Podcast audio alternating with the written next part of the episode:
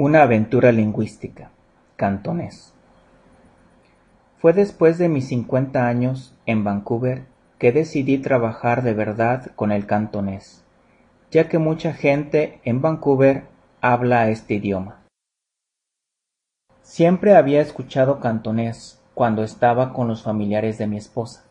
Sin embargo, mi habilidad no iba más allá de ordenar comida en un restaurante y hasta allí cometía errores. Nunca soy tímido para usar el poco conocimiento que tengo de un idioma. En una oportunidad estaba en un restaurante y quería ordenar una docena de arrolladitos primavera o chung yun. Ordené una docena de chun doi o bolsas de primavera. En chino la palabra chun significa primavera y tiene connotación sexual. Me parece una asociación muy poética. Lamentablemente para mí, chundoi o bolsas de primavera se refiere al órgano sexual masculino y no a una comida. Después del impacto inicial, todos nos reímos. Mi esposa creció hablando cantonés.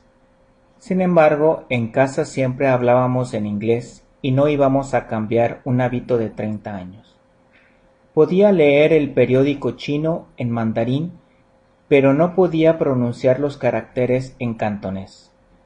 Recurrí a la ayuda de mi amigo Gabriel Jiu, reportero de habla cantonesa en Vancouver, pero en realidad no logré progresar. Supongo que entendía el 10% de lo que escuchaba en las conversaciones o en la radio. Creo que una persona debe entender bien el 90% de la mayoría de las situaciones para ser considerado fluido. Tenía un largo camino por recorrer. El problema es que tenía una actitud equivocada. Inconsistentemente creía que la pronunciación, con nueve tonos distintos, era muy difícil. También creía que el mandarín, el idioma nacional, era lo suficientemente útil y que en realidad no necesitaba el cantonés. No estaba comprometido. Comencé a buscar material de estudio en cantonés en las librerías de Vancouver. Encontré un libro que equivalía a un adelanto muy importante. Este libro desmitificaba el tema de los nueve tonos del cantonés. Este sistema hacía énfasis en que seis tonos eran suficientes esto me pareció muy sensato, ya que creía que ni siquiera aprendiendo correctamente esos seis tonos podría comunicarme de manera adecuada. Además, el autor mostraba que estos mismos tonos existen en el inglés, no para distinguir el significado de las palabras, sino para darle énfasis a las oraciones. De repente me di cuenta de que todos estos tonos ya me eran familiares por el inglés había sido prisionero de mi temor a los tonos. El obstáculo de los tonos había desaparecido y las puertas estaban abiertas. El siguiente paso era conseguir material de audio. Le pedí a la gente que me grabara contenidos sencillos para poder escucharlos una y otra vez. Luego compré un reproductor de minidiscos, que es realmente una herramienta revolucionaria para los estudiantes de idiomas. Puede grabar de la radio o la televisión, y hasta descargar de una computadora. Puede grabar la propia voz y guardar una gran cantidad de material. Sin embargo, es liviano y la calidad de sonido es excelente. Pronto comencé a grabar programas de radio cantoneses, incluyendo programas de debate abierto. A medida que mi cantonés mejoraba, comencé a llamar por teléfono a esos programas para expresar mi opinión sobre distintos temas. Grababa todo esto y luego comparaba mi pronunciación con la de los locutores nativos. Con la grabadora de minidiscos alcancé el grado de concentración necesario en mi aprendizaje para lograr un adelanto muy importante en la adquisición del cantonés. Lamentablemente no he podido encontrar textos electrónicos en cantonés para el material de audio disponible. Seguramente pronto aparecerán y esto facilitará el aprendizaje del cantonés.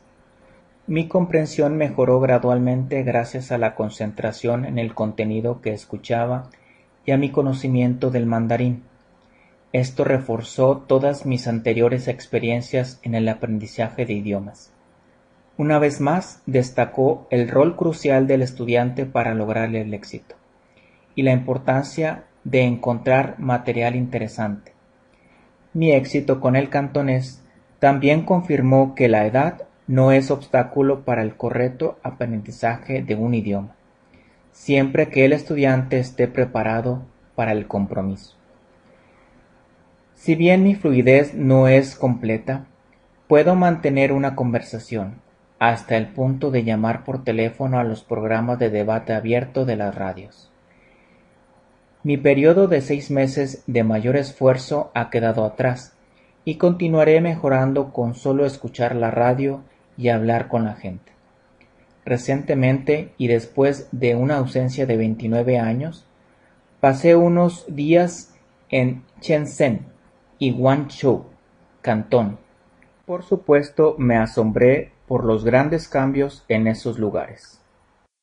Disfruté a pleno poder hablar cantonés con la gente que conocí y esto contribuyó al placer de mi visita. Todo el esfuerzo puesto en el aprendizaje de idiomas y en la creación de un entorno de aprendizaje personalizado ha sido enormemente agilizado por Internet y el software moderno, lo que a mí me demandó un gran esfuerzo en la actualidad se puede lograr de manera más eficaz y amena.